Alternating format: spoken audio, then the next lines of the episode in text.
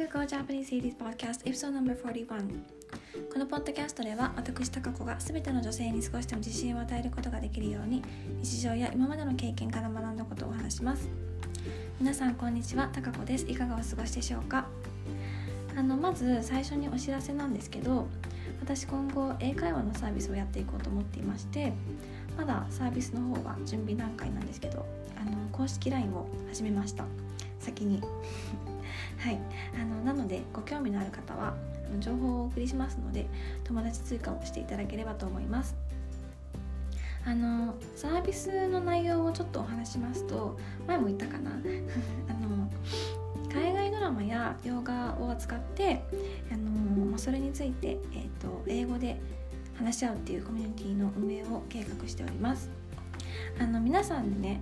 ガールズトークとか女性エンパワーメント系の話をしていきたいなって思っています、うん、あのさらに詳しい情報は、えっと、公式 LINE の方でしていく予定です私のサービスにあの興味がなくても「ポッドキャスト聞いてます」とかあの何でも結構ですのでお気軽にメッセージをお送りいただけるとものすごく嬉しいです。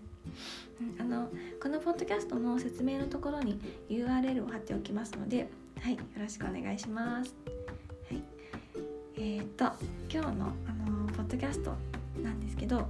幸せホルモンについてお話ししようと思います。あの今日ね年明けてから初めてジムに行ったんです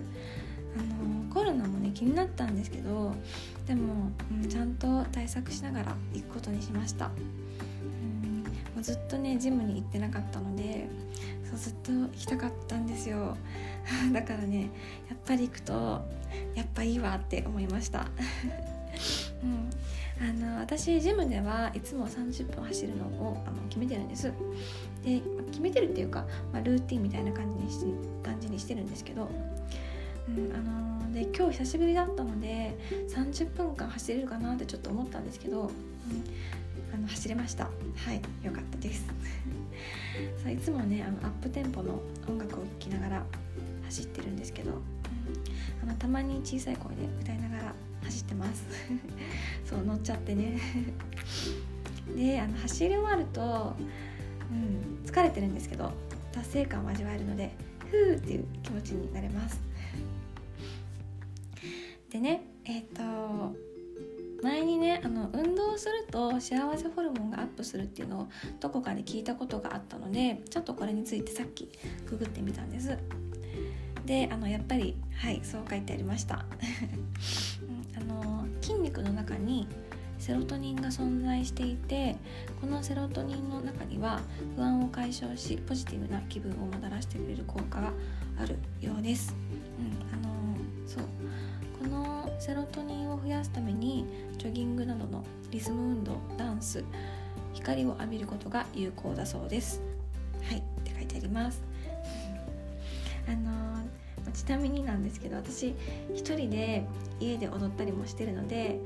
あダンスもいいんだって思ってイエーイって思ってます。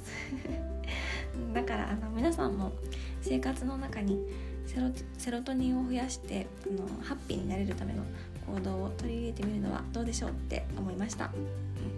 うん、あの人が見てないとこだったら、まあ、見てるとこでももちろんいいんですけどあのダンスとか気軽でいいですよ。はい、うん、じゃあ今日はこの辺でおしまいにしたいと思います。えっ、と公式 LINE の友達登録もお待ちしております。Thank you so much for listening. Bye!